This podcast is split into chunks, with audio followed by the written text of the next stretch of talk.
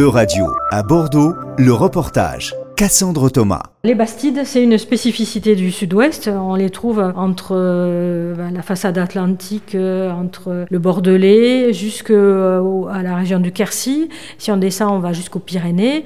Et ensuite, les, plus extrêmement loin, c'est euh, en Languedoc. Il y en a encore quelques-unes jusqu'aux limites de la vallée du Rhône. Mais le gros, c'est dans le comté de Toulouse et dans le duché d'Aquitaine. Saviez-vous que Libourne, Sainte-Foy, Cadillac ou encore Carcassonne étaient des bastides? Ces villes moyenâgeuses obéissent toutes aux mêmes règles d'organisation territoriale, poursuit Sylvie Faravel, maîtresse de conférences en histoire et archéologie médiévale à l'Université de Bordeaux. Ils ont toutes la même organisation, ou généralement la même organisation, c'est-à-dire un plan régulier. Vous voyez, les rues se coupent à angle droit. Hein, on appelle ça plan orthonormé, adamier, enfin, plusieurs vocabulaires. Pour faire simple, c'est quadrillé. Avec des îlots, avec des, euh, des maisons qui en général ont toutes la même dimension. Leur proximité avec des fleuves et rivières leur permet de jouer un rôle important dans le développement du commerce internationale. Et cette ville, elle est là pour servir d'exutoire finalement aux produits, aux toutes les productions rurales du secteur. Là, on est dans la région en limite de la Genée, donc Sainte-Foy, sur le bord de la Dordogne.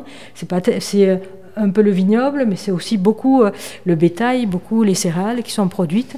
Et tout ça va être vendu là et pourra être exporté par la rivière. Construite pour dynamiser les territoires, on y incitait les personnes à venir s'y installer. Et les gens qui veulent venir habiter on reçoivent un lot et ils, font, ils construisent leur maison. Et euh, ils ont des privilèges. Déjà, avoir la possibilité euh, d'être représentés, de vivre dans une communauté qui avait un organe municipal, qui avait une, des coutumes spécifiques, des coutumes aussi qui étaient bien fixées, de payer peut-être un un peu moins d'impôts que quand on vivait dans, le plat pays, enfin dans les campagnes, euh, sous la, coupe d'un seigneur euh, parfois un peu abusif. Donc il y avait des limites, un encadrement très précis. Et puis la possibilité pour ces gens qui voulaient exister aussi, avoir une vie sociale euh, hors de leur travail ou de leur vie de travail, justement, être impliqué dans la vie de la communauté, avoir une charge municipale, ben, c'était une possibilité pour eux. Mais ce modèle est loin d'être unique en Europe. En dehors du sud-ouest, ces villes sont également connues sous le nom de villes neuves. Ces villes qui sont fondée par une autorité seigneuriale sur un plan régulier qui a un rôle de, de ville-marché.